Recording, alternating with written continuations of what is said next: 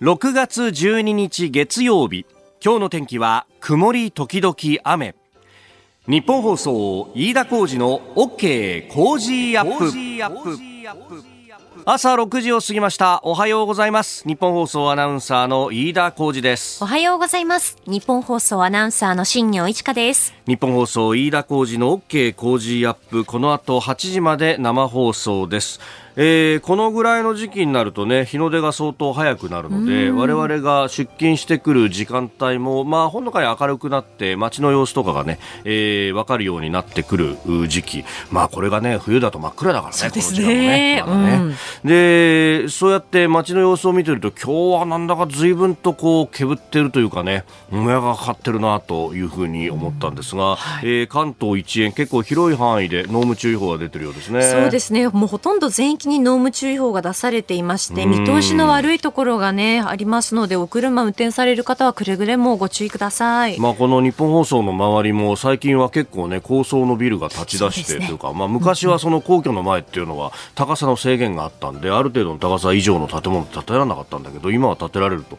いうことで新しいビルの上の方を見上げるとけぶっててね、うん、あの、ね、上の方まで見えなかったりとかね、ええ。ー、車運転される方などは本当にお気をつけいただければと思います。もうこの時間でもね動き出してると。まあそうだよ。あのー、首都高もうん、うん、大師橋の工事が終わって、はい、えー、えー、1号羽田線のところが通れるようになったって、うん、これやっぱタクシーの運転手さんは本当に安心してはね、ね。やっぱあの朝晩混むんすよと、で湾岸がむちゃくちゃ混んじゃって、もう時間の計算が立たないと、うん、もうそっちに突っ込んでいくっていうのは嫌だなと思いながら運転するんですよねなんていうふうにね、やっぱあの時間でね、あの商売するっていうところになると、あの渋滞に巻き込まれちゃってっていうのが本当に死活問題になったりとかね、まあ、あとトラックドライバーの方なんかは納品の時間なんかがあると、本当この1週間は大変だっただろうなというふうに思うんですが、ねえー、また今日からはね雨雨がちなお天気ですんで安全運転続けていきましょう。であのー、日本放送はですね、えー、今週はスペシャルウィークということで、はい、そうなんですよ。スペシャルウィークがあるとその当該週よりもその前がいろいろ忙しくなる、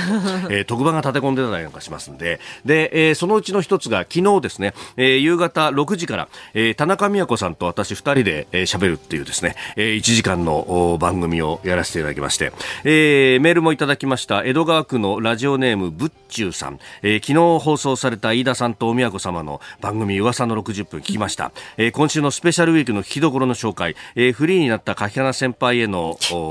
また文句と愚痴って書いてあるけど。いやそんなそこまではそこまで何を言ってるんですか、えー、リスペクトです、え？ー、この番組工事アップアップのアップがいこうよ、えー、宣伝もしっかりできていましたと、えー、この迷う方の名コンビまたぜひ放送してほしいです。な ありがとうございます。ありがとうございます。いやあのー田中美和子さんはパワフルですよ、本当に。いやね、もうなんか飯田さんが緊張しているのが結構伝わってきて放送からも。やっぱりタジタジだった感じだったかな、タジタジだったのもそうですし、で、すごくこう、お宮子様がぐってこう引っ張ってくださってるんですけど、でも途中、あの、話は脱線するけど、あの、進めていいからねってこう、飯田さんにこう、一言おっしゃるところが、ちゃんとこう、飯田さんにも仕事しなさいよっていう感じが、ちょっと伝わってきて、裏を読むんじゃない。さすがだなと思って、私に任せっきりにするんじゃないわよっていう感じが伝わってきて、すごくこう私はもう、かっこいいと思って、お宮子様の。こうやればいいんだと。そうか、そうかと思って、まあ、すごく道のり遠いですけれど、感動して。感動してじゃねこれ何回も聞こうと。まだ聞けますよ、タイムフリーで。タイムフリーで聞けます聞けますからね。聞けますけど、ちょっと、まあ、待った待った待った。いや、だいぶ裏を読んだね。違いますか？いやいやいや。見ました、今。まさにね、あそこを感じて俺も脇汗がドバッと出たんだよ。いけねえ、俺仕事しなきゃ、っつって。お前何乗っかって楽してたそうそうそうそう、サボるんじゃないわよっていう感じが、要所要所で、ね、聞こえてくるんですよ。それ、それね、うん、あの、出演者の聞き方だから、ね、あ、本当ですか？聞き方になってました。言わなきゃわかんない。いや、ぜひぜひね、あの、今週1週間の日どころがいろいろ、あの、各番組からコメントもいろいろいただきましたんで、はい。えー、そして、あの今日はね、えー、夕方というか夜の7時から、はい、えー、清水美智子さんとミッチャーインポッシブルのね、えー、復活というのがございまして、こっちは、あの、浅田美代子さんがね、ゲストなんですけど、いや浅田美代子さん、そのね、あの、キャリアもものすごく長い中で、えー、昔の寺内貫太郎一家の話とかから、えー、さんまさんとのエピソードだったりとかですね、まあ、あの、のテーマが天然、ね、えー、愛すべき天然大作戦ということでございますんで、はい、まあ、浅田さんは天然エピソードというか、いろんなこうエピソードをお持ちだなというね、え、えー、ところがありますんで、ぜひお聞きいただければと。え、あのー、こっちもメールいただいてました、おじさんライダーさん、藤沢の方ですが、えー、以前、上柳さんが、えー、浅田美代子さんのね、えー、モノマネをしているミッチャーについて、うんうん、えー、清水美智子さんのような音楽的才能のある方があれだけ音程を外して歌うのって難しいんじゃないかとコメントされてました。えー、浅田美代子さんのモノマネで歌う赤い風船が収録された懐かしの月間明星メドレーかかるんですか？といただきました、はい、かかるかかからないかぜひ番組をお聞きいただければと思いますけど親でご確認ください。清水さんと浅田さんってプライベートでもとっても仲がいいんでそこら辺でもいろんなエピソードが聞けるっていうのがあって、えー、面白かったですね。ただねあのコントと、えーまあ、ゲストパートあって、はい、えー、曲で、えー、2時間50分。濃いですねたっぷりよこれ。えー、ぜひお聞きいただければと思います、えー、ディレクターが必死こいて作っておりましたので、はい。あなたの声を届けますリスナーズオピニオン。この傾向ジアップはリスナーのあなた、コメンテーター、私、田新業アナウンサー、番組スタッフみんなで作り上げるニュース番組です。えー、ぜひメールやツイッターでご意見をお寄せいただければと思います。さあ、今週の OK 工事アップはスペシャル企画、どうなる国会、どうなる国際情勢、激論、工事、コメンテーター交流戦。えー、毎日二人のコメンテーターが登場、激論を交わしていただきます。えー、今朝は明治大学教授で経済学者、飯田康之さんと、子供の貧貧困子育て問題などに取り組まれている認定 NPO 法人フローレンス会長の駒崎弘樹さんです。この後すぐご登場となります、えー、まずは岸田政権のいわゆる異次元の少子化政策について、えー、そしてニュース7時またぎのゾーンは終盤国会不信任決議案が出るのか解散はというあたり、えー、そしておはようニュースネットワークのゾーンは今週の経済に関する動きですが、えー、今週はアメリカ、ヨーロッパそして日本、えー、それぞれ中央銀行の政策決定会合が開かれるという週であります、え、それから2023年の訪日客数が年間2000万人ペースで、え、今推移しているというニュース、え、さらには北朝鮮衛星打ち上げ予告期間は終了したということでありますが、え、さらには共同親権についても取り上げてまいります。今週はスペシャルウィークですのでご意見を送っていただいた方の中から毎日抽選で5人の方に千葉県袖ヶ浦市にある農産物直売所とフードコート炭素の森から千葉の美味しいもの詰め合わせをプレゼントします。詰め合わせにはまるっと梨ゼリーや木更津の一途な海苔店などが入っています、うん、立山自動車道姉ヶ崎袖ヶ浦インターチェンジから車でおよそ2分。この機会にぜひ一度タッソの森にお越しください。詳しくはタッソの森のホームページをご覧ください。プレゼントの応募、おはがきでもお待ちしています。郵便番号100-8439、ニッポン放送飯田浩二の OK コージーアップまで。また、コージーアップの番組ホームページにもプレゼントの応募フォームがあります。こちらからも応募ができますので、ぜひご利用ください。今週はどうなる国会どうなる国際情勢激論コメンテーター、えー、工事コメンテーター交流戦、えー、毎日お二人のコメンテーターがこの時間からご登場です、えー、初日今日は明治大学教授で経済学者飯田康之さんと認定 NPO 法人フローレンス会長の駒崎弘樹さんです。お二方おはようございます。おはようございます。よろしくお願いいたしますえー、駒崎さんはあの工事のスタジオにお越しいただくのは初めてね、うん、えー、電話では何度かお話を伺っておりましたが、はい、まあ、あこのフローレンスという団体、子どもの貧困問題だとかあ子育て問題、えー、あるいはね私も今子供小3なんですけど、うん、子供がちっちゃい頃っていうのはこの病児保育の部分で、うん、いや本当心強いなというかね、えー、えー、いろんな活動されてらっしゃいますが飯田さんと駒崎さんというのはもともと結構前から接点ある。前、多分ね、もう10年以上前だと思うんですけど、うん、えー、まあ、えー、とある NHK の番組でご一緒して、はい、で、その後あの、何かあの、私が連載してる雑誌で、えー、対談させていただいたり、はい、あとはあの、それとはまた全然別の、まあ、単純に一緒にサウナ行ったり。そこですよね。そのぐらい。そうそうそう結構お二人ともサウナについてっていうのを結構挙げられていて。そうですね。まあ、今日サウナの話だけで全部話せますね。そうそう。この会社の近所のサウナにも行かれてるみたいな。まあそうですね。そうですね。あの、昨晩、そのサウナ入って、ちょっと充電してきて、今日全部放出しようと思ってますんで、よろしくお願いいたします。ありがとうございます。よろしくお願いします。で、えー、まあ、まずはですね、異次元の少子化対策について、まあ、お話を伺っていこうと思いますが、えー、あの、今月1日の子ども未来戦略会議の中で、この方針の素案を示したということで、まあ、これが骨太にも乗っかってきて、まあ、予算付けもされていくということなんですけれども、この素案をご覧になって、駒崎さん、どうまず？はい。一言で言うと、はい、惜しい。惜しいですね。惜しい。あの、いいところも結構あるんですね。例えば、えー、えー、この、普通保育園って働いている親しの子供しか行けないん。ですよ。まあ、これに就労要件って言うんですけど、就労要件が課されてるんですけどね。はい、それが子供誰でも通園制度ということで、うん、子供たち誰でも行けるよっていうふうになったんですよ。これはめちゃくちゃすごいことで、実は、えー、保育園、その戦後の保育園70数年、一切変わってこなかった限定的な預かりっていうのが、すべての子供たちに開いた。これによって、これ虐待のリスクとかをですね、大きく減らすことができる。これ素晴らしい、あの、そうした改革をですね、行った反面、えー、例えば、この高等教育費の負担軽減などですね、うん、えー、に関しては全然弱い。うん、えー、我々やっぱ子育てしていく中でですね、はい、子供を育てるのに1000万から2000万円かかるって言われますね。うん、これ大半が実は大学関係費用なんですよね。で、ここが不安なのにもかかわらず、はい、えここは、えー、あんまり手をつけてない、まあ、後払い制度とかでですね、えー、まあ、なんとなくぬるっとやっていこうという部分にとどまってしまってる。これは非常に惜しいなと、えー、あの、そもそもですね、やっぱりこの予算に関して倍増って言って,、言ってたのに、じゃあ倍増に近くなるのがいつって言ったら2030年以降って、はい、何それと。7年以上先。そう。え、急いでんじゃないのという話なのにということで、そんなのですね、まあこれはね、飯田先生のがお詳しいですけど、そんな国債発行して、まあ、すぐやるんだよということで、なん、なんなの？ということでですね、もう本当にぬるいし惜しいしですね、歯がゆいというのが、まあ一言で言うと、岸田政権のこの少子化対策かなというふうに思います。なるほど。パッケージの中にはいいものもあるのにねっていうところなんですね。そうですね。あその、例えば保育園に、うん、まあ、あ今子育てしていて、うん、で、まあ、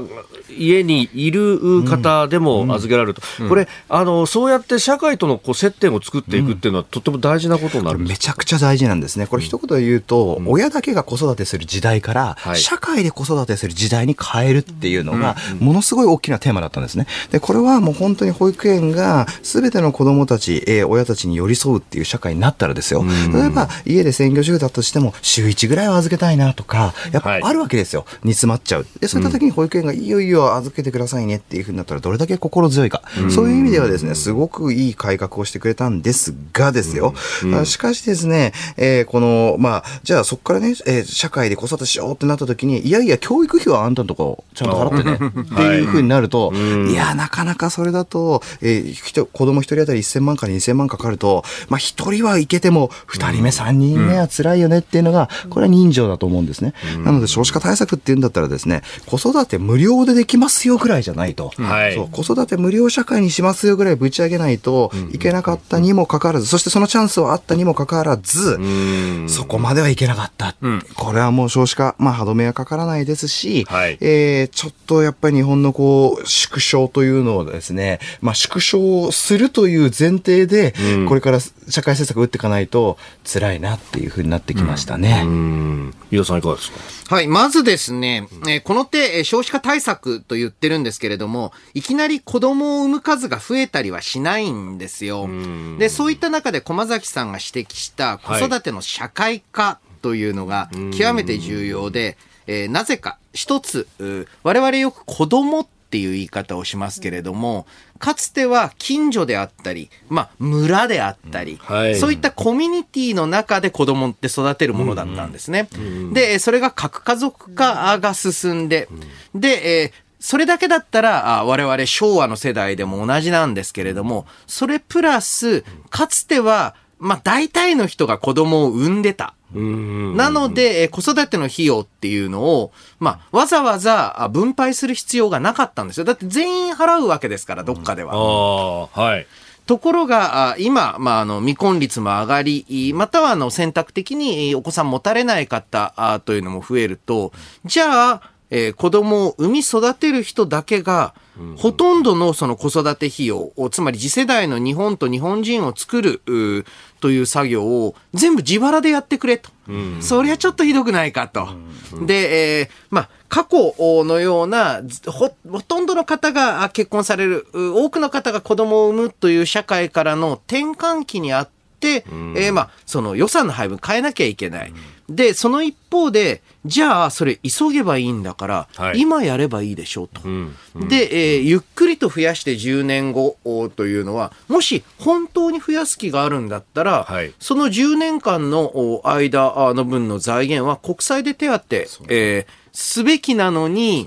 だからちょっとね、本気度を疑ってるのは、はい、本当に倍にするんだったら今倍にすればいいんです。うん、予算を。なのに10年後って言ってることは、うんってことは、こっからなんだかんだ理由をつけてやらないんじゃないかなっていうのが、すごく透けて見えるんですよね。で、さらに、まあ、えー、岸田政権、えー、どうなるかわからないと、えー、少なくとも、10年後も岸田政権ってことはないと思うんですよ。まあ、それも憲政史上最長の政権になりますね。そうそう。憲政史上最長更新は多分ないので、えー、そうすると、将来について、コミットメントするのを決めてしまうのをむしろ避けた。で、これ岸田さん全部の政策について言えるんですけど、はいすごく丁寧なんですよ。で、非常に良いポイントも出てくるんですけれども、うん、じゃあ、今回の対策も、核、コアは何ですかって言われると、はい、うん、まあ、いろいろあるんですっていう。で、これってあの、政策って中身も大切ですが、結構看板って大切で、うんやはり、例えば、あまあ、安倍首相の、まあ、えー、アベノミクス三本の矢、はい、みたいな、そういった空気を変える、うん、これだっていう柱を一つ作っておかないと、うん、どうもいろいろやりましたと。中には本当にいいものも重要なものも含まれてます。何かその、置きに行くというか、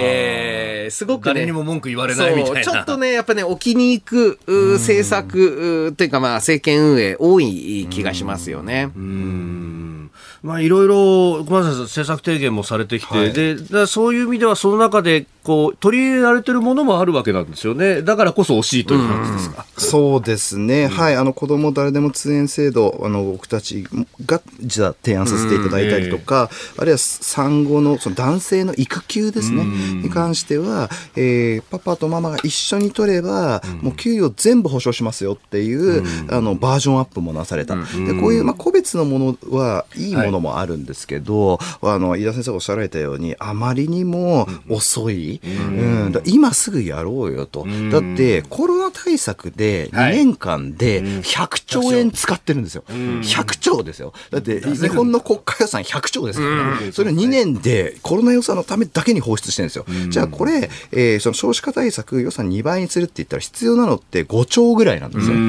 で、え、だったらやれんじゃんっていう話なんですけど、何、何ですか10年後みたいな話ね。いうことで、ちょっとあまりにもそういう意味ではね、遅いなということで、ちょっともう、いかんと。いかん。うん、思いますね。確かに男性育休とかって本当、これは社会のまさに空気を変えないと、みんな取ってないからみんな取らないっていうところから、みんな取るから俺も取るように変えなきゃいけないでしょうね、やろうとするんだったら。あとはやっぱりね、えー、働き方自体も多様化してきていて、このみんな通園制度、重要なのが、今までフリーで働いている方、はい、まあ、自営業なので、はい、えー勤務時間ってものがないんですよね。で、まあ、じゃあどうやって保育園、まあ、補活なんていう言い方ありましたけれども、はい、補活のコツみたいな、えー、のが出たりして、いやいや、そういうのやめようと、そういうあの、どうでもいいことに、あの、まあ、本人にとっては真剣だけど、はい、社会的に見ると、ええ、あの、どうでもいいことに資源と労力が使われている。だったらみんな通園、えー、すればいいですし、で、えー、まあ、そういった、まあ、保育の機会が開かれることで、まあ、心の余裕が生まれる。で、えこれあの、今、労働市場でも大きなポイントになってるんですけれども、金銭ももちろん大切なん。ですよ。なんですけれども、例えば、今、時給の高さよりも、はいむしろ働きやすさとか、労働時間の短さ、こういったところに注目して職場を選ぶ人増えてるんですね。あの、まあ、要は、この現代の日本だと、本格的な意味で食うに困るっていうのは、そんなに多くは発生しない。だったら、あむしろのんびり働けるとか、楽しく働けるとか、そちらにシフトしてるのと同じで、子育てもですね、えー、まあもちろん金銭的に厳しいと。プラス、気持ち的な余裕、心の余裕みたいなのを生んでいかないと、何かすごく大変なことで。で、こんだけ大変だ大変だっていうと、今度はまたね、若い世代も、大変だからやめとこうっていう。そう、そうならないようにしていきたいですよね。6時36分になるところです。えー、ここが気になるプラス、少子化対策についてね、うん、メールやツイッター、感想様々いただいております。えー、杉浦さん中区、横浜市中区53歳の方、えー、自分の子供の頃はご近所さんが子育てに協力してくれましたが、えー、最近は人の家のことに口出さないでという雰囲気で完全に家族オンリーの育児な感じですよね。えー、初めて育児する方はそれをネットで検索している様子、このあたりも意識改革が必要なんじゃないかと思います。まあまあ、子供の泣き声がうるさいとクレームつけるような社会じゃねえと、いただきました。うんまあ、あの、この近所の付き合い方って本当に変わっていて、はい、昔、私が子供の頃だと、宅配の荷物をお向かいさんに受け取ってもらうって、はい、あったあったあった。そう、ごく普通だった。預かってたよ、なんてね。やっぱりし、新庄さんだと、え？って感じるそうなんですね。そうか。子育てだってちょっと見といてっていうのは、そんなに不思議じゃなかったんですが。隣のお家に預かってもらってみたいな、ね、そうそうそうそう、なぜかね。うんうんうんうん。まあ、本当社会全体の空気どうしてこんな変わっちゃったんだろうみたいなね。それから生草坊主さん、ツイッターでいただいたんですが、まず家庭を持ちたい若者層の晩婚化と未婚の問題を解決すべきだと思いますが、と。この辺は、小林さん、ノートでも指摘されてましたよね。そうですね。これ、あの、実は結婚した方が、うん、えー、産む子供の数って、実は70年ぐらいそんなに変わってないっていうデータもありまして、うん、えー、何が変わったかっていうと、結婚する方と、うん、えー、の数が、えー、減ってるっていう、つまり、消母化。っていうのが少子化のまあ要因になってるっていうことがあるんですけれども、これ日本に特徴的で、なんでかというと、結婚してないと子供を産まないっていう、結婚と出産がすごいセットになってるのが日本だからなんですね。で、諸外国の場合は結婚してなくても子供を産みますっていうふうに、結婚と出産がセパレート、分かれてるんですよね。なので、えまあ、婚外子の割合がすごく多い。フランスとかそうなんですね。半分以上実は婚外子になってるということがあるので、まあそういった結婚制度も変えていく必要がありますよねというところです。日本最大級の討論イベントついに開催。飯田浩司の OK 工事アップ。激論有楽町サミット in 東京国際フォーラム。出演は青山茂春須田慎一郎宮崎哲也飯田康之佐々木俊直高橋洋一ほか。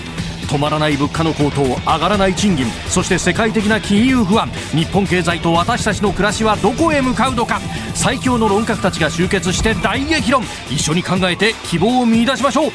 6月25日日曜日会場は東京国際フォーラムホール A チケット絶賛発売中。有楽町サミットで検索。お聞きの配信プログラムはニッポン放送飯田浩司の OK コージーアップの再編集版です。ポッドキャスト YouTube でお聞きのあなた通勤や移動中に最新ニュースを押さえておきたい方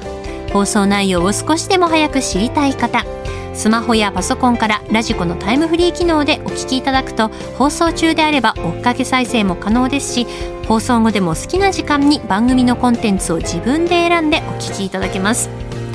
毎朝6時の生放送では登場するコメンテーターの最近の活動はもちろんたっぷりとニュース解説をお送りしています。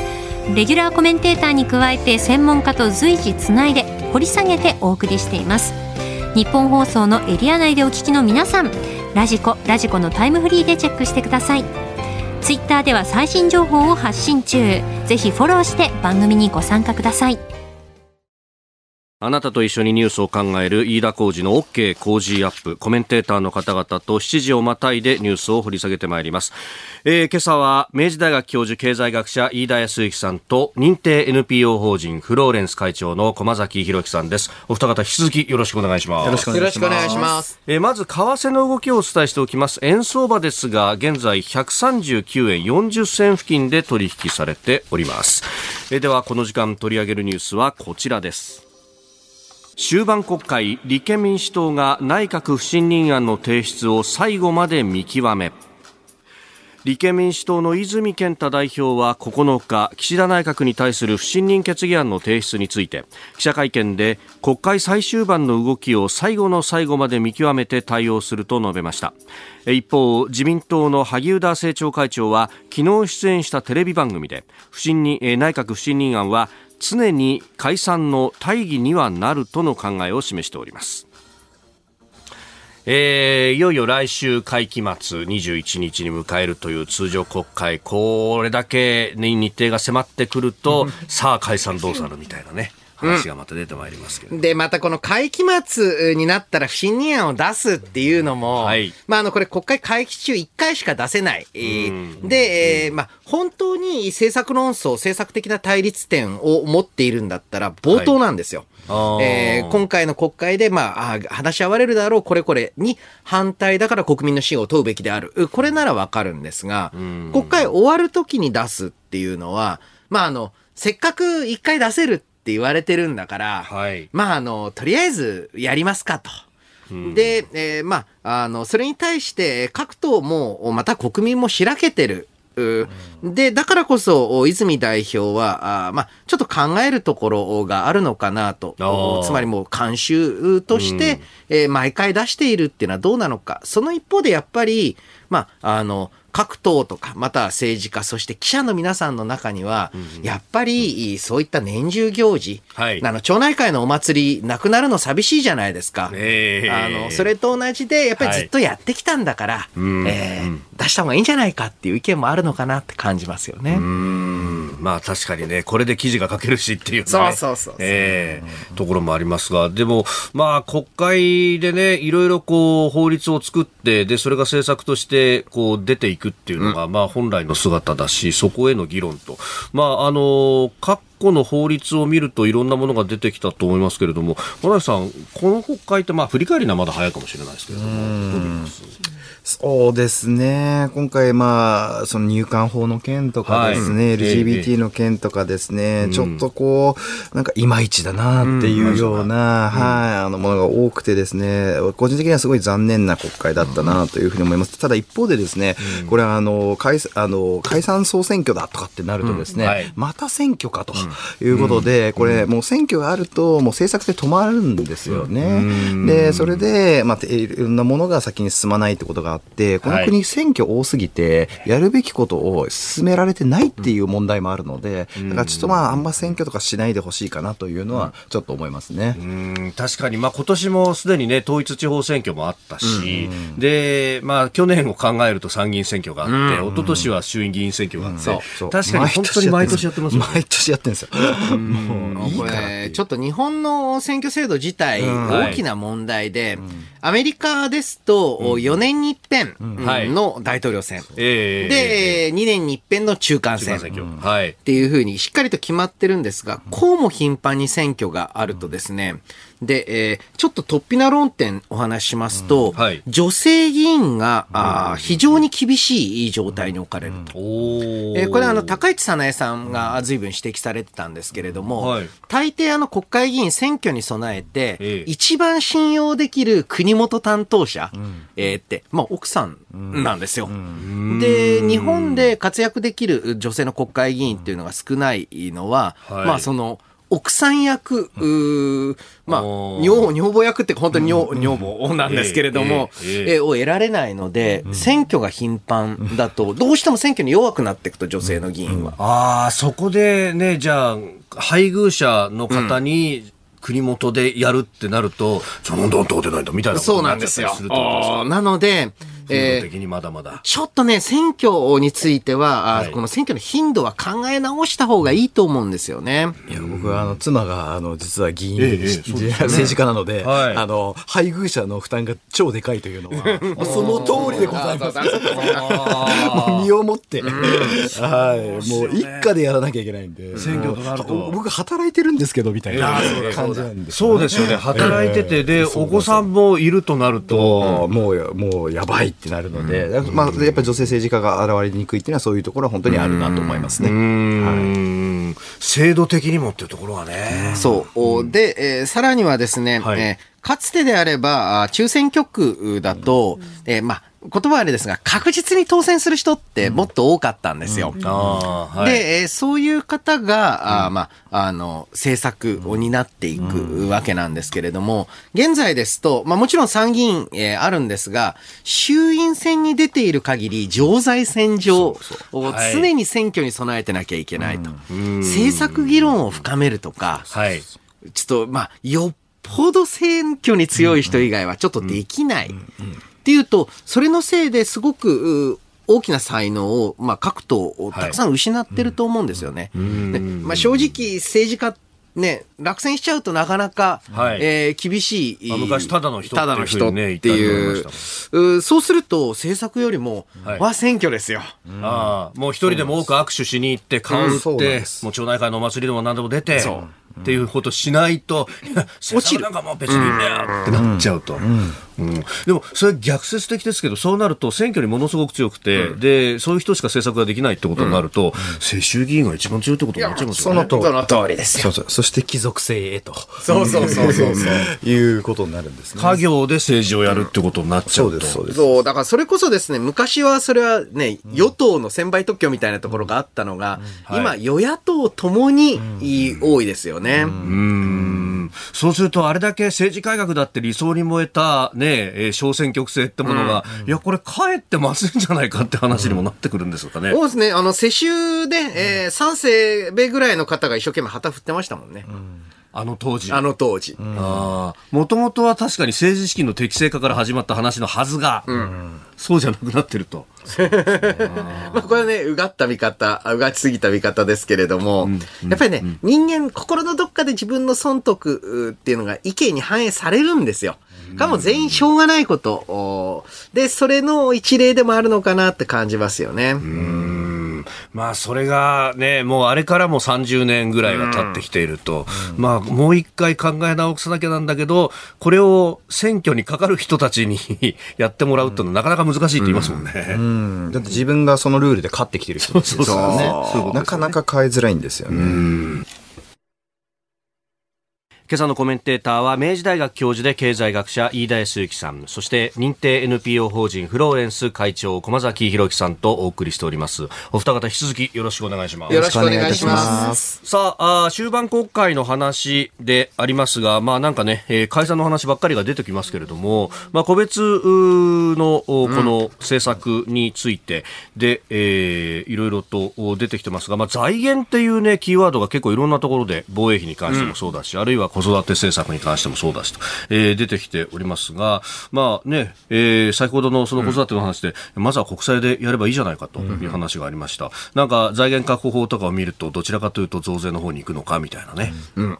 で、あの、実際日本の場合はずっと、むしろ人手が余っている、うん、つまりは失業率が高い状況というのがあった。はい、で、そういう状態だと、とにかくもう国債を出しなさい、うん、えー、まあ、財政支出しなさいと言っていればよかったんですけれども、ここに来て財源の話が重要視されてきたのは、いよいよ人手の方が足りなくなってきたと。うんはい、そうすると、次のポイントは、うん、えー、社会全体での人手を何に使って何に使わないか、あなんです。はいって言った時に、えー、防衛費もそうですが、子育て、やたら財源財源って言われますよね。はい、一方で、えー、まあ、医療、介護、うん、関連については、医療、介護はこれは自然に増えていくものなんです。ああ。って言って何か財源の議論は、ほっぽらかしなんですよ。ここにすごく意図を感じるなと思うんです。受益者がどこかっていうようなところがね、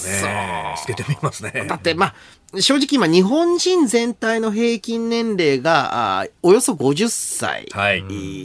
という状況で、えー、さらに投票率でいうと、高齢の方は大体投票に行かれるけど、若年層ほど投票率が低い。低い。そうすると、人数で向こうが、あ高齢の方が倍いるのに、投票率でさらに倍で、なんか、4倍ぐらいのパワーを持っている感じになってしまってますよね。うんまあ、このね、あの、問題、投票行かない人がおるだろうみたいなのがあるんだけど、それもあるんですけど、ね、ただ、そうやってどんどんとこう、まあ、いわゆるシルバー民主主義してかしていくと、小田さん、どんどん日本のなんか、こう、活力だったりとか、社会全体が壊れてくるような感じがありますか、そうですね。あの、シルバー民主主義化は、えー、短期的な合理性を追うことになるので、うん。はい、中長期的な合理性、つまり次世代への投資というのが過小化していくわけですね。で、これ、あの、ジャレド・ダイヤモンドという、あの、10秒現金鉄というベストセラーを書かれた方が、文明崩壊っていう本を書いてるんですけれども、崩壊する文明の特徴っていうのを挙げていて、はい、それは短期的合理性を最大化し、中長期的合理性を犠牲にした文明が崩壊していくんだって言っていて、あれって、これ、今の日本かなって思わざるを得ない、そういう状況になってますよね。やはりですね、はい、あの、この将来の日本を支える子供に投資すると。はい、または、日本という国の存立というのを守るための安全保障。うん、えー、これはあの、外国からの、まあ、侵略、侵攻もそうだし、あと自然災害だってそうですよね。こういったものからどう国を守っていくかという問題。と、まあ、あの、医療、介護の問題というのをしっかり同じテーブルに並べてしまわないと、うん、で、どちらにどれだけ使うのかというのを考えなければいけない。で、個人的には、やはり子育てであったり、まあまあ子育て支援、えー、そしてまあ、外交安保、こういったところに資源を使っていかないとまずいんじゃないかなと。で、えー、これはすごくね、世代間対立を煽っていると、これあの、私が論壇に出始めた15、6年前からずっと言われてるんですけど、うん、正直世代間対立はあるんですね。で、それを煽る煽らないではなくて、はい、その間の利害をどう調整していくのか。えー、ニュースで、えー、社会保障費が、あつまり要は、年金医療介護が増えるのは、これは自然。うん、仕方ないことなんです、ね、仕方ない。これで、それを前提に、他の予算をっていうんですが、実は3つフラットに並べて比べなきゃいけないんですよっていうのを、ちょっと意識すべきだと思いますね。コロナでちょっと顕在化しましたけど、それこそ人一人をこう命を救うのにどれだけお金が出せますかっていう計算、あの東大の永田大輔さんがね、計算してましたけど、日本は突出して高いと、これがと。で、コロナにかかる方々って、こうね、病気の特性もありますが、ご高齢の方が多かったと。結局そういうところが全部あぶり出された感じもあって。あの、一般的なあ海外の、まあ、OECD 諸国に比べて、うん、まあ、倍から3、4倍、うん、で、えー、対 GDP とか平均所得比で言うと、ちょっと突出しすぎてて比べられる国が、まあ、オーストラリア、ニュージーランド、でもそれよりも高いんですよね、実は。ちょっとね、うん、それはもちろん命は大切ですと。はい。えー、言われればそれまでなんですけれども、別の命も重い。つまりはコロナで失われた命って、もちろん亡くなられた、あうん、まあ、えー、傷病で亡くなられた方だけではなく、生まれなかった、ね、何十万っていうのも失われたものなんだと。おはようニュースネットワーク。この時間取り上げるニュースはこちらです。アメリカ FRB13 日から金融政策会合を開催。アメリカ連邦準備制度理事会 FRB は今週13日と14日の2日間金融政策を協議する連邦公開市場委員会 FOMC を開催します市場ではインフレ抑制のために2022年3月から実施していた利上げを、えー、見送る見方が強まっておりますえー、ここまで FRB は10回後連続で、えー、利上げを行ってきたと。で、今週はこの中央銀行の会合が、まあ、FRB。なんかね、スペシャルウィークみたいになってるんですいや、本当そんな感じです。で、まあ、ここでどういうおのおの打ち出すのかというところですが、さあ、はい、飯田さん、まずアメリカ経済です。はい。まあ、あの、こと、えー、今週は世界三大中央銀行と言ってよいかと思う、はい、アメリカ FRB、そして日銀、うん、えー、ECB、 European Central Bank、それぞれで政策決定が行われるんですが、はい、えー、第一の焦点になるのが、おそらくアメリカで、えー、利上げが停止されるであろうと。で、うん、大きな理由は、昨年末ぐらいから、国際的な商品価格、どちらかというと原材料とか資源の値段、はい、上昇が一服し始めました。これが一つ。そしてもう一つですね、やはり利上げを急ぎすぎたので、はいアメリカ、やっぱり金融部門でかなり問題が発生している。特にですね、まあ、わかりやすく言うと、変動金利でローン組んでる人の首が締まっちゃうんですよね。これだけ利,、ね、利率高くなると、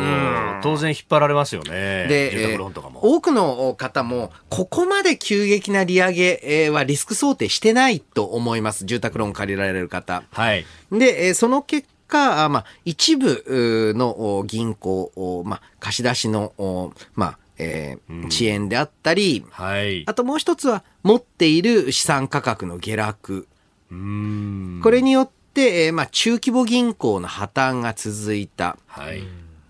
この状況を考えると、とにかく急いで、えー、インフレの火消しをしなければならないってほどでもないなということになったので、えー、まあ、実際ですね、もしかして先月なんじゃないかぐらいに、はい、利上げ停止思われていたので、えー、まあ、ほぼほぼ今週で利上げは停止するでしょうし、えー、まあ、マーケットの予想だと、年後半に利下げ開始じゃないかっていうふうに言われています。で、えー、これに伴って、えー、今までアメリカがどんどん金利上げるから、はい、日本円どんどん安くなってた。っていう流れにも変化が見られると思われます。まあ、足元ね、えー、円ドル相場は1ドル139円台の半ばぐらいで推移という形。うん、まあ、あの、先週あたり140円台乗せて、ここからまた行くのかと思ったんですけど、そうはならないですか？そうですね。えー、一方で、日本銀行の方もですね、はいえー、別に利上げをする理由がない。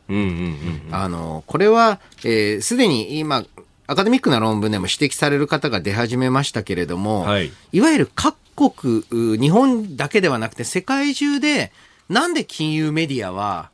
こんなに利上げが好きなのかっていう。はい、えー、これはね、あまあ、経済学のメインストリームの常識とも違う。けど、これはあの、私実は日本特有なところがあると思っていたら、やっぱり世界どの国でも、なんか金融マスコミは利上げが好き。あ利上げを言葉変えて正常化って言ったりとかしますね。そうなんですね。あれなんかまあ、あの、ね、メディア企業らしい言葉のチョイスですよね。正常化って言うとなんかそっちの方が正しいっていうニュアンスを含んでくる。で、一方で、現状、日本も物価上昇率落ち着き始めてますし、はい、えー、円安もどうも一服しそうだと。もう利上げをする理由が何にもないわけですから、うんうん、えー、日銀は利上げしないということになりますよね。小林さん、あの NPO 法人も、はい、運営されていてというね、そうすると、この、ねえー、物価が上がる、物の値段が上がっていくってことは、うん、やっぱ経営者としてはそこ、かなりセンシティブになりますよね。これはですね、われわれあの全国のあの貧困、困窮世帯の方々に対して食品を送るということをやってるんですけどね、はい、あの本当にこの物価高によってですね、うん、生活を脅かされている子育て世代の方がとても多くてですね、うん、今本当にこの支援の手が休まらないという状況になっていました。あの、実はコロナ禍でそれがものすごく大変で、うん。はい、さらにその上、インフレっていうことでですね、えもう相当困窮が進んでしまったなというような印象を受けていますが、あの、これがまあ少しでも良くなってほしいなということをですね、願いながら、今一生懸命支援活動をしているというところはあります。やっぱりこのインフレが来た時に、まあその影響の受け方っていうのは、このセクターごとにも違ってきたりしますか、そうですね。あの、今回の場場合は、あ食料品、中でも、ネガサ品というよりは、えー、基礎食料に当たる部分の値上がりが大きかった。で、えー、これ、えー、まあ、あまり意識されてない方もあるかと思うんですけれども、何よりも加工食品の値段が上がったあというのは大きいと思います。で、えー、その一方でですね、えー、インフレーション、えー悪い面、良い面、両方あるんですが、はい、ネガサ品、えー、つまりあの、ある程度お高いお品がしっかり値上げをするようになってきた。えー、これは、その販売している企業にとっては、えー、利益を確保できるようになったっていう朗報と、はい、その一方で、えー、まあ、利ザヤの薄い、まあ、薄利多売でやっていたところっていうのは、特に品質を良くしているわけでもないのに、原材料費分ただ値上げになってしまったので、まあ、売る側もかなり厳しい状況。そして買う側、特にまあその、えー、比較的その、値段の安い加工食品っていうのは、やはり主な消費者っていうのは、まあ、低所得者層なわけですね。で、そういったところだと、その、エンゲル係数が上昇するという、まあ、状況になっているとも聞きますよね。さあ、そして、えー、続いてこちらのニュースです。訪日客の受け入れ再開から1年、年間2000万人ペースで回復。観光目的の訪日外国人客の受け入れを政府が再開してから今月10日で1年が経過しました。新型コロナの感染拡大で激減していた客足は去年の秋以降劇的に回復。ビジネス目的などを含む2023年の訪日客数は年間2000万人を超えるペースで推移しております。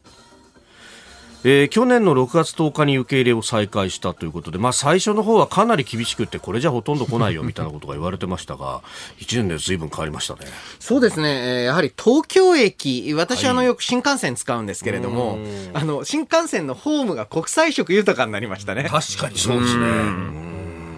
まあ、これね、あの、訪日客がこう来て、うん、で、その人たちに向けてのサービスなどなどというところ、まあ、その、宿泊とか飲食サービスなどっていうのはもう、かなり人手不足が厳しいと。そうですね。あの、さらには、やはり、時給を上げれば集まるかというとですね、うん、コロナを見てればわかる通り、うん、何か社会問題が発生したら、いの一番に叩かれる業界だってことが分かってしまったわけです。そこに人が戻ってくれってのはちょっとね、なかなかすぐには戻んないですよね。あそこまで、えー、政府自治体が一丸となって、いじめ抜いたわけですよ。うん、あのー、それで回復してくださいっていうのをね、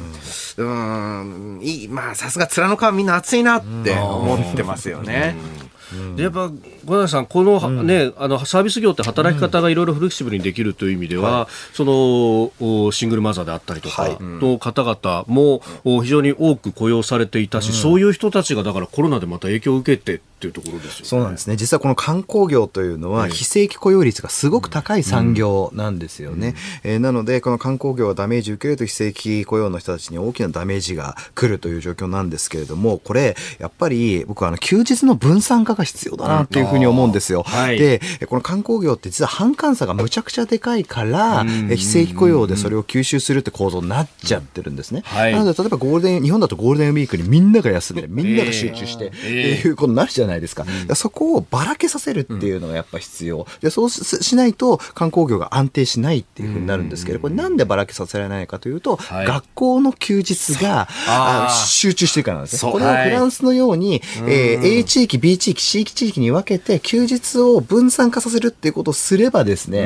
ー、それが進むんじゃないかと思うので、僕はこの、えっ、ー、と、学校のですね、休日のことをちょっとずらしていくっていうことを提唱したいというふうに思ってます。うん、なるほど。確かに土日だけですもんね。あとは、あの、昔だったらば、まあ、お盆はともかくとして、夏休みって、あの、小学校空調ついてなかったりしたので、えー、休んでましたけど、必ずしも全部休む必要ないのかなって思ったりもしますね。うん。確かにその辺は制度変えるだけで経済もガラッと変わって、働きやすくなると。はい、えー、この時間、飯田康之さんと駒崎弘樹さんとお送りしてまいりました。日本放送でお聞きの方はこの後も飯田さん駒崎さんにお付き合いをいただきます、えー、ということで全国21局を結んでお届けしてまいりました。おはようニュースネットワーク、えー、経済の見通しそして、えー、サービス業についてお届けをいたしました。さあ、そしてここで番組からのお知らせです。今週の工事アップは特別企画です。題して、どうなる国会どうなる国際情勢激論工事コメンテーター交流戦。恒例のダブルコメンテーターウィーク6月25日にはイベントも控えておりますが一足早く番組でもメジャー級豪華論客たちが朝から生で激論の交流戦です。はい初日今日は飯田康之さんと駒崎弘樹さんとお送りしています。この後も8時までよろしくお願いいたします。よろしくお願いします明日火曜日は須田慎一郎さんと宮崎哲也さん。2番最強席、えー、最強説工事最強タッグが打順を変えて火曜に登場です。あさって水曜日は高橋洋一さんと高橋杉雄さん。経済と安全保障のダブル高橋コンビ再結成であります。15日木曜日は作家で自由民主党参議院議員青山茂春さんと峰村健二さん。実はこの二人には意外な関係が詳しくは放送でご確認ください。そして最終日16日金曜日は佐々木俊直さんと野村修也さん。どんなニュースのジャンルでも広角打法右に左に打ち返してまいります。そしてこの週はですね千葉県の美味しいもの詰め合わせ毎日当たりますよ、さらに6時40分過ぎからの黒木ひとみさんの朝ナビ黒木さんがもう聞き惚れてしまういいお声ですねとおっしゃってましたが元車椅子プロテニスプレーヤーのレジェンド国枝慎吾さん毎日登場です。朝のラジオのニュース番組は飯田浩二の OK 工事アップ。まあお聞きいただく放送は様々ありますがそもそもは平日朝6時から平日朝6時から平日朝6時から日本放送で地上波の日本放送で生放送でやっております、えー、ラジオ界の民を問う1週間。今週6月12日今日からの工事はラジオ界のあれを目指しております。皆様のご声援よろしくお願いします。ほらほうよあれよ。続いて教えてニュースキーワードです北朝鮮衛星打ち上げ予告期間終了。北朝鮮が日本政府に予告していた人工衛星の打ち上げ期間が終了しました。えー、北朝鮮は2回目の軍事偵察衛星の打ち上げを可及的速やかに行うとしていてミサイル技術を使った発射への警戒が続きます。えー、先月31日1回目の打ち上げを失敗していて、まあ、すぐ2回目やるんだということを言っているので、うん、まあ、警戒が続くと。いうところでありますが、まあまあ、これね、えー、1回打つのにもお金がかかるっていうところで、うん、まあ、その金もどこから出てんだろうねというようなところもね。あまあ、あの、もちろんね、えー、国民からいかに絞り取るか、というか、国民という概念があるかどうかもよくわからないですけれども、あの、まあ、北朝鮮としては、はい、あまあ、いつでも、まあ、核ミサイルが、核攻撃が可能であるということを国際社会に示しておかない限り、国があの続かないんですよね。で、今回のウクライナ侵略戦争等を見ててもわかる通り、やっぱりあの、核の傘の重要性というのは、極めて強い。はい。ウクライナが、まあ、あの、かなりね、えー、ずっと奮戦してますけれども、ロシアから侵略され、はい。一方で北朝鮮は、あそこまでやっても、おまあ、えー、様々な国によって、はい、まあ、えー、武力で屈服させられたりすることがない。じゃあ、両者の違いは何ですか？と、えー、言ったときに、うん、北朝鮮としては、もう日本としては迷惑極まりないんですけど、はい、北朝鮮側から行くと、いつでも核で反撃できます。うん以外に、もう取るべき手段がない。だからこそ、まだ撃てるよ、今も撃てるよ、これからも撃てるよっていうし、それを示すしかまあ、ないんだと思いますね。まあ、あの、核兵器のね、開発にこう手をつけたっていう、うん、まあ、独裁国家の指導者は昔も、うん、まあ、それこそリビアのカダフィ医師だったりとか、うん、えー、イラクのサダム・フセインだったりとか、結局、つく、あの、行き着くところまで行って作らないとああなるっていうのは結構見てるわけですよね。作れって脅しだけじゃね、国が持たないんですね、独裁国家。えー、まあ、北朝鮮のね、衛星、まあ、ただ、あ今後は通、事前通告しない可能性もということを言ってましたので、うん、まあ、その辺が、えー、今後どうなっていくかも注目というところであります。えー、さて、メールもご紹介していきますが、市原市の主婦、キララさん、えー、母親が働いていなくても子供を保育園に入れられたらそれはとてもいいことだと思います。でも、保育士さん足らないですよね。給料も安いしと、そこの待遇もという指摘がありました。これは駒崎さん、ね、保育園、今度はこっちの人不足の問題っていうのも結構ありますか？はい、えー、保育士不足の問題、えー、これは深刻でですね、やはりその理由としては処遇が低いことがあるので、処遇を上げていかなくてはいけない。で、保育士さんの処遇って基本的には補助金ですので、補助金を上げていかなきゃいけないっていうのがあります。一方で、実はこれ待機児童が、もはや86%の自治体でゼロという状況があります。つまりこれからどんどん保育園が空いていくという、保育園が潰れていくっていう状況が見えてきています。よってもってですね、これまあちょうど待機児童がいなくなった時に、その空いてるところを専業主婦の皆さんに開放していくということなので、まあある程度理にかなった流れかなというふうには思っております。続いて、ここだけニューススクープアップです。この時間、最後のニュースを、スクープアップ共同親権裁判所の判断で父母の合意なしでの適用も議論。離婚後も父親と母親が共に親権を持つ共同親権の導入について法務省は今月6日裁判で離婚する両親の間で意見が対立した場合裁判所が単独親権か共同親権かを決定できるようにする制度案を法制審議会の家族性部会に示しました。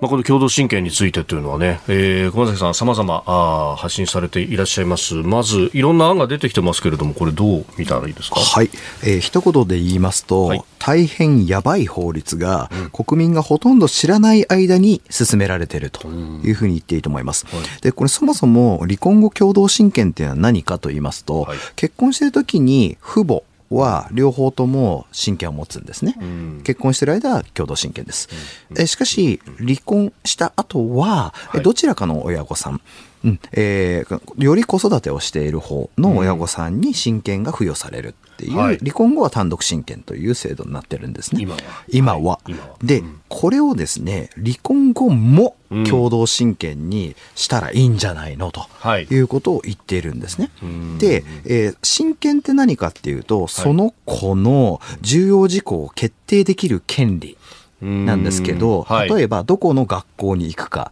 どんな医療を受けさせるか、どこに住むか、など、決めることができるんですけど、はい、えー、別れた後の親が、その子がどこの学校に行くか、どこに住むかということに口を出せるという制度になります。うそうすると、別れても、はい別れられないというふうになるんです、ね。住んでる場所とかも分かっちゃう。そう、住んでる場所とか分かる。で、まあ、仲が良ければいいですよ。えー、まあ、まあ、仲が良け、よ、よ、良いカップルが別れるかという問題はあるんですが、あの、仲が良ければいい。だけれども、はい、例えばですよ、ものすごく仲が悪いとか、あるいは、夫側がすごい DV 気質である。あるいは DV をしていたという場合、どこに住んでるか分かり続ける。これは恐怖以外の何者でもないですよね。うん、でも、えー、その、まあ、審議会、えー、有識者たちは、いや、父親もね、えー、子育てに参画できるようになってきてるんだから、えー、両方ともにね、親権あった方がいいですよね、えー、ね、みたいな感じで、べき論で話を進めてるんですけど、でも実際はそういうわけではなくてですね、はい、もっともっと修羅場がたくさんあって、うん、かつ DV っていうのは日本だとものすごく被害者が弱い。うん、え DV を受けてですね、何が今起きてるかっていうと、諸外国では DV 加害者が、まあ、逮捕されたりとか、はい、まあ、捕まえられる当たり前ですよね、DV してる方が。でも日本だと違うんですよ。日本だと被害者がまず逃げてくださいっていう。加害者捕まえる前に被害者が逃げなきゃいけないという状況。つまり DV 保護の法制が極めて脆弱。なんですね逃げるっていう事実がないと、うん、その逮捕だとかまで深刻だっていうところまでいかないと一応、うん、えー、接見禁止条例、禁止令といって、近づかないでくださいよとかっていうふうにはするんですけれども、はい、でも弱いんですね。別に近づいたとしても速攻捕まえられるわけではなかったりとか、はい、あるいはそもそも DV 認定のハードルが高くてですね、例えば我々のところに相談に来たケースでも、ハサミを持ってお前ぶっ殺すからなっていうふうに言われて、じゃあこれ DV で認められるかって認められないんですね。なぜならばぶっ殺されてないし、うん、えー、ハサミが、で傷つけられてないから、証拠がないですねということで、それ、これは DV ではありませんというふうに言われていました。もうじゃあ一回被害受けないとそう、一回被害受けないと、あれボコボコにされないと、なかなか認定されないというのが日本のこの DV の、まあ、まあ、現状なんですね。そういったことよく知られてないので、まあ、べき論で、まあ、いいんじゃないですか、親と、あの、両親が、あの、ね、両方とも、ね、子育てして親権持って、別れた後もね、親は親ですしね、みたいな感じで 言うんですけど、いや、違うからと。いろんな親御さんいて、え子供と引き離さなきゃいけない親御さんだっているんですよと。現に我々のところはそういうケースばかり、えー、支援してきてるわけですから。なので、単純に共同親権すればいいなんてことはなくて、もし共同親権するんだったら、本当に DV 法制をめちゃくちゃ強くして、で、まずい親は子供からすぐ引き離されるようにする、えいうことをした上じゃないと、怖くて共同親権なんて導入しちゃいけないんですよね。で、しかもそもそも親権って言葉って実は世界的には、もうあまり使われなくなってきてて、なぜならば、親権っていうと親の権利みたいな権利性が前に出るじゃないですか。でも、え例えば諸外国だと、親の配慮義務とか、親責任って言葉に今変えてるんですね。責任責任性の方が前だよね。だって親の権利よりも子供が幸せかどうか、子供の権利の方が重要じゃんっていうふうに、子供の権利、子供を最善にしていきましょうっていうふうに変わってきてるのに、今日本で、いや、親権をとかっていうのって、一周遅れも甚だしい議論をしてる。そういう意味で、これ国民生活にものすごい関係ある。だって今日本の3人に1人離婚するというふうに言われているところで、子供、あの、国民がほとんど知られない間に、